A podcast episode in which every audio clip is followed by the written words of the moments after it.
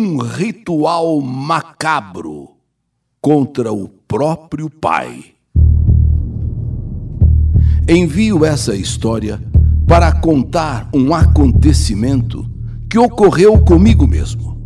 Mas, por favor, Eli Correia, não fale o meu nome. Essa história é referente à minha vida, à minha infância, com uma péssima pessoa. E essa pessoa não era nada mais, nada menos do que o meu próprio pai. Desde pequeno, eu não gostava dele. Ele era uma pessoa que reprimia de todas as formas eu, meus irmãos, minha mãe. Quando eu comecei a estudar e falava em casa que tinha amigos, quando ele escutava eu falar que eu tinha amigos, ele logo gritava: Amigo é seu pai e sua mãe, e dinheiro no bolso. Você não tem amigos. Não me venha falar que você tem amigos. Eu digo e repito: amigo é seu pai e sua mãe, e dinheiro no bolso. Ele falava de uma forma tão brava que era como se eu tivesse dito um palavrão que eu tinha amigos. E aquilo me constrangia e me corroía por dentro. Ficava, sabe, aquela voz bruta, estúpida, dizendo: Amigo é o seu pai e sua mãe, e dinheiro no bolso. Você não tem amigos. Meu pai nunca teve um apego emocional por nós. Era um nordestino, mas sabe daqueles tipos de homem cabeça dura? Sabe, daqueles nordestinos arretados? Não admitia nada. Tudo era motivo para se implicar com a gente.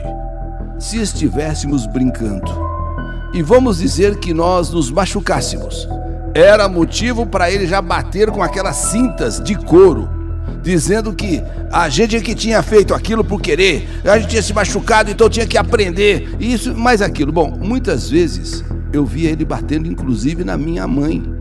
E teve uma vez que eu presenciei é, ele quase jogando minha mãe em cima do fogão, com aquelas bocas acesas. Ele quase que jogou a minha mãe em cima do fogão e com aquelas bocas ali do fogão acesas. É claro que eu ainda era criança e não tinha forças para enfrentá-lo. Mas foi aí que o meu ódio começou. E cada vez crescia mais aquela raiva, aquele ódio. Cada vez mais forte, cada vez maior, aquela bronca por ele, meu pai. Nos mudamos. Comecei nesse novo lugar a estudar à noite e chegava em casa quase no mesmo horário que ele, lá por volta das 11 horas. Quando eu chegava primeiro que ele, eu já corria para o meu quarto e só saía do meu quarto de madrugada, quando ele já estivesse dormindo, só para não olhar na cara dele. E no outro dia, eu só levantava depois que ele já tivesse saído de casa, saído para o trabalho. Quando eu completei 17 anos, arrumei um serviço com um contrato de um ano e três meses, ou seja, um contrato de 15 meses. E a minha vida ficou mais corrida. Eu trabalhava e estudava. Por um lado, ficava muito cansado, mas por outro lado, realizado, por não ter que olhar para a cara dele. A única coisa que me deixava extremamente nervoso é quando eu estava de folga e aí ele começava a reclamar. Reclamar de uma coisa, reclamar de outra, reclamava de um, reclamava de outro, fora as vezes que nervoso ele quebrava as coisas. Ele era repugnante. Só de escrever essa carta, eu me vejo com aquele ódio que eu sentia por ele brotando assim do meu olhar, brotando da minha cara. Sabe quando você olha para uma pessoa com raiva? quando você muda até a afeição ao olhar por uma pessoa que te, que te irrita, que te enerva. Enfim, terminei a escola e fiquei apenas trabalhando. Faltando aí uns seis meses para acabar o contrato desse serviço, eu fui fazer um curso. E neste curso eu conheci um rapaz de nome Jota. Jota era como eu o tratava, como as pessoas o tratavam. O nome dele era outro mas a gente, todo mundo chamava ele de Jota. J, um cara muito diferente das pessoas normais. Sabe, um homem frio, um homem que era focado em sua vida e não demonstrava qualquer tipo de sentimento. Fiz amizade com ele. Começamos a conversar. Começamos a nos aprofundar nos assuntos, inclusive sobre nossas vidas. Um certo dia, J me falou que mexia com umas coisas. Coisas? Que coisas? Eu, curioso, perguntei com o que ele mexia. Então, ele me pediu para acompanhá-lo até a casa dele. Chegando na casa de Jota, assim que eu entrei, eu me deparei com umas estátuas, umas coisas esquisitas, umas imagens estranhas. Eu até fiquei meio receioso. Estátua de anãozinho, sabe? Essas coisas assim que chocam você. Foi então que Jota me disse que mexia com magia negra e sentia em mim um ar de uma pessoa revoltada. Meio que enxergava através eh, do meu olhar ódio, sabe? Alguma coisa assim que ele percebia. Então, eu decidi abrir o jogo com ele. Aí sim fui falar dos meus problemas mais profundos. E contei sobre o meu pai e a raiva que realmente eu sentia dele desde pequeno. Foi então que Jota falou: Eu posso te ajudar, mas vai ter um preço. Preço? Perguntei eu. Preço, mas eh, qual preço? Quanto? J falou: não é financeiro o valor. O preço que você vai pagar pode ser uma perda. E J pegou um baralho, acendeu duas velas, de um lado uma vela preta e de outro lado uma vela vermelha. E pediu para que eu cortasse o baralho em três partes. E assim eu peguei um montinho aqui, um outro montinho ali, outro montinho. Então eu dividi o baralho em três partes. Assim foi feito. E aí ele me pediu para selecionar seis cartas, sendo duas de cada montinho. E então eu separei as seis. A primeira carta que ele virou e mostrou foi a carta do enforcado. Segunda carta que ele virou, mostrou de um dos montes, uma carta de uma montanha. E a terceira carta, do terceiro montinho que eu havia separado do baralho, foi uma carta de uma chave. Das outras três eu não me lembro mais. Das outras três eu não me lembro mais. Só me lembro dessas três primeiras: a do enforcado, a da montanha e a da chave. E vendo essas primeiras cartas, J me falou que a minha vida só iria para frente se eu me libertasse daquela montanha. Ou seja, havia uma montanha à minha frente que me impedia de ser feliz, de prosseguir prosperando na minha vida. E quem era essa montanha? A montanha era o meu pai. Mas ainda tinha duas cartas: a da chave e a do enforcado. E vendo essas primeiras cartas, J me falou que minha vida só iria para frente se eu usasse a chave para me libertar daquela montanha. A montanha que era meu pai. Ou eu saía de casa, ou minha vida não iria para frente. Ou, já que enquanto meu pai estivesse vivo, ele fecharia todos os meus caminhos pelas atitudes dele, pelo jeito dele, como eu narrei, como eu expliquei, como eu falei para ele. Então tem a chave, tem a montanha e tem a carta sido enforcado. Então eu perguntei para o Jota se não tinha algo que pudesse acalmar o meu pai. Eu não queria chegar ao extremo.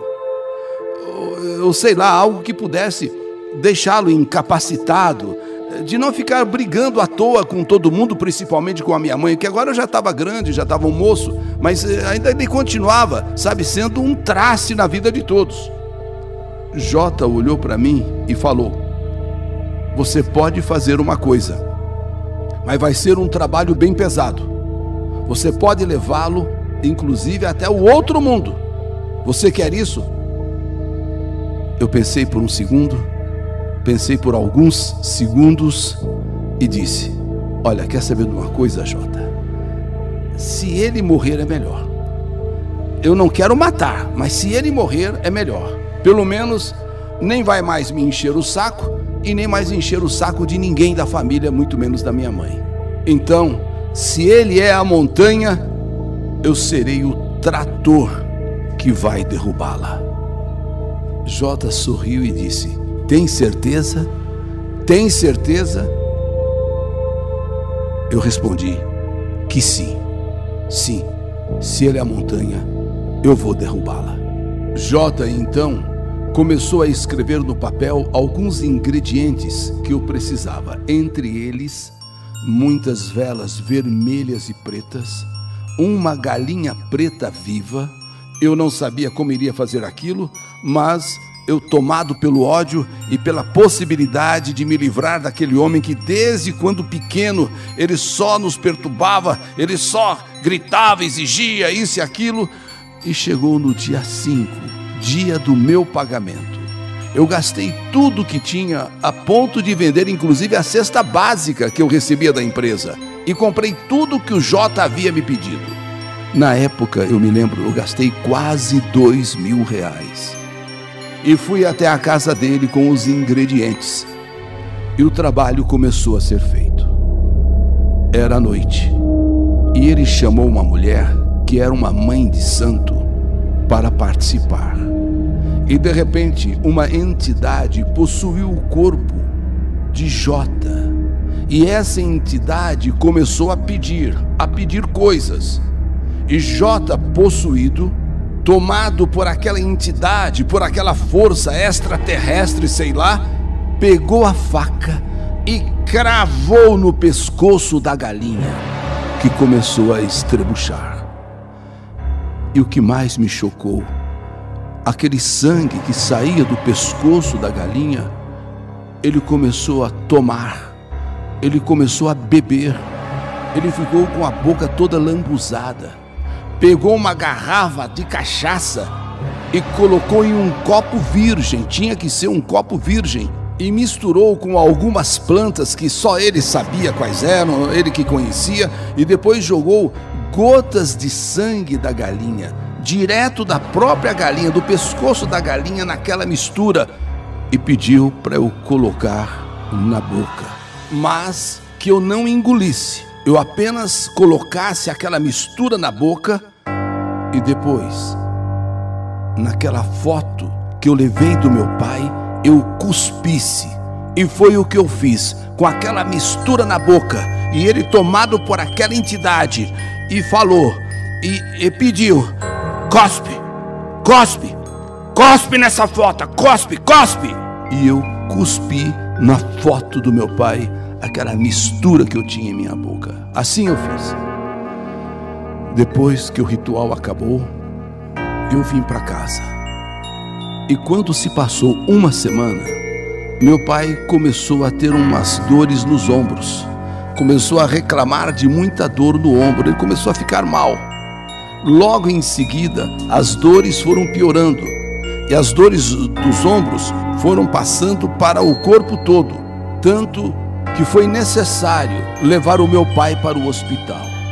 Chegando no hospital, sendo consultado, sendo examinado, não encontraram nada, não encontravam nada. Meu pai cada vez pior, cada vez pior, cada vez pior. Acharam que podia ser pressão alta, acharam que podia ser pressão baixa, acharam que poder, poderia ser câncer, isso aquilo, mas não encontravam nada. Faziam todos os exames e nada de se saber exatamente o que o meu pai tinha. Porém, ele reclamando, cada vez pior, cada vez pior, cada vez pior. E os médicos mesmo estavam desesperados. Horas, estava ali o meu pai com problemas e eles não sabiam dizer quais eram. Porém, eu, eu, diante dessas notícias que chegavam do hospital, eu não fui visitá-lo, mas diante dessas notícias eu sabia o que era. E passou mais uma semana, meu pai tinha dado até uma calmada, mas foi naquela sexta-feira que tudo aconteceu. Eu acabei chegando um pouco mais tarde em casa pois eu tinha ido até a casa de Jota e contado a ele tudo o que estava acontecendo. E aproveitamos e tomamos uma cerveja, meio para comemorar os fatos. E aí fui para casa. Nessa noite estava chovendo. Quando eu cheguei em casa, meu pai percebeu que eu tinha bebido alguma coisa e começou a brigar comigo, a falar um monte de besteiras. E eu não sei de onde eu consegui tirar forças. Olhei bem para ele, apontei o meu dedo para ele e falei: Não enche meu saco. Tomara que você morra para nunca mais perturbar. Que o diabo o leve embora. Mas assim, bem olhando para ele e apontando o dedo para ele, que o diabo te leve embora. Quando terminei de falar isso, a chuva que estava caindo lá fora aumentou. E um relâmpago e um raio caiu praticamente ao lado de nossa casa. Meu pai começou a olhar para mim com os olhos esbugalhados e leva a mão ao peito e começou ali, na minha frente, ter um troço. Sabe uma pessoa quando começa a ficar assim, toda se estrebuchando, e vai ao chão. E ali ele começa a chacoalhar o corpo inteiro, o corpo todo. Minha mãe e meus irmãos ficaram desesperados, perguntavam o que está acontecendo com, com ele, o que está acontecendo, e gritavam, pedindo para eu ligar, chamar uma ambulância. Mas eu não fiz. Liguei só depois de ver que ele tinha parado de se mexer, ou seja, só quando eu vi que ele estava morto. Na minha casa, apesar de tudo que o meu pai era, todos ficaram de luto. Entretanto, eu não fiquei, pois para mim tinha sido uma vitória ele ter partido naquela sexta-feira. Ninguém sabe o que é viver com uma pessoa que não te deixa viver. Ninguém sabe o que é viver com uma pessoa que vive quebrando tudo ou vivia quebrando tudo, arrumando confusão com vizinhos, com os filhos e a gente ainda ver aquele ser batendo e maltratando nossa mãe. Hoje já tem 30 anos do ocorrido e até hoje não me arrependi. Mas sei que para o céu eu não vou. Isso eu sei, que para o céu eu não vou, mas arrepender também não arrependi de ter feito o que eu fiz. E decidi contar a minha história aqui no canal YouTube do Eli Correia para talvez me aliviar um pouco, porque mesmo que eu não me arrependa do que fiz, claro, eu carrego dentro de mim um peso, uma certa culpa. Mas isso, isso tudo porque eu tive um pai que só soube humilhar os filhos, maltratar e bater na mulher. Hoje sou casado, tenho um casal de filhos. Eles já são adultos, Everson e Sabrina. Ambos me amam e eu os amo muito também. Vivemos em perfeita harmonia. Posso dizer que somos uma família. Uma família feliz. E sabem por quê? Porque eu soube educar os meus filhos. Eu soube corrigi-los sem humilhar. E também soube apoiá-los em tudo e dei muito amor, um amor que eu nunca tive do meu pai. Essa é a minha história. História que a vida escreveu. Que saudade de você! Um ritual macabro contra o próprio pai. História do canal YouTube Eli Correia Oficial.